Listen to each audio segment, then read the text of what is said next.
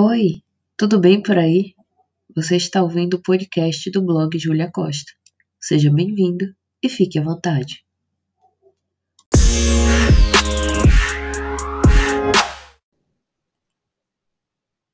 Foi há 10 anos. Era uma noite fria de junho quando entrei naquela sala cheia de cadeiras e convidados inesperados. Meu lugar já estava desde cedo marcado entre a plateia e os slides projetados na parede. Daquele ponto, eu deveria apresentar o fruto de quatro anos de estudos e sacrifícios feitos em busca do diploma de publicitária. Mais do que uma folha de papel timbrado com meu nome, a qual guardo cuidadosamente com orgulho, o que eu adquiri no período da faculdade não consta inteiramente em meu histórico acadêmico. Eu me recordo com detalhes em um eterno déjà vu do que foi vivido de cada escolha e consequentes renúncias que fiz para estar finalmente naquele lugar, naquele momento. E de todas as lições que aprendi antes, durante e após aquele dia, se resume em ser forte, mesmo quando tudo ao redor estiver ruindo. Desde então foi assim que vivi.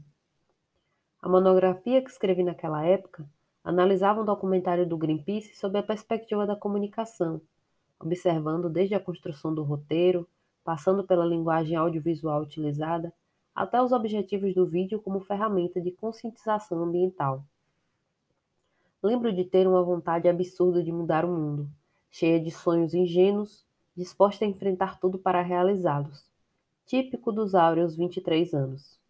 Mas aí vieram os desafios, os problemas, as circunstâncias da vida adulta que muitas vezes atrapalham tudo, por mais que se tente nadar contra a corrente e de repente você se vê tão, tão cansado de nadar que nem sente mais os braços e as pernas. Então deixa a correnteza te levar. Ser forte ou tentar ser tem um preço muito alto e nem sempre se consegue. Talvez essa seja a principal lição depois de tudo, depois da vida e apesar dela. Aos professores que participaram da minha banca, presentei com mudas de pau Brasil, simbolizando a perpetuação da conscientização através da nova vida plantada, assim como as ideias que semeamos e multiplicamos para que um dia se tornem reais. Recentemente, minha orientadora da época, e que também integrava a banca, me enviou uma foto que despertou uma emoção genuína. Ela plantou a muda de pau-brasil que recebeu no sítio da família, e após dez anos, finalmente, a franzina árvore amadureceu e floresceu. Eu, que costumo buscar significados em tudo, vislumbrei esse fato com igual simbolismo. Uma década após formada, assim como a jovem árvore que busca os céus e desabrocha em novas possibilidades de vida, também floresço.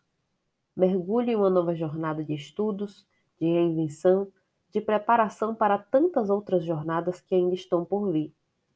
E assim como a árvore que não sabe quantos anéis irá contabilizar em seu tronco, eu também não sei o que me aguarda nos dias de futuro breve. De todas as incontáveis possibilidades, a mais certa eu procuro não esquecer: trocar folhas, nunca raízes.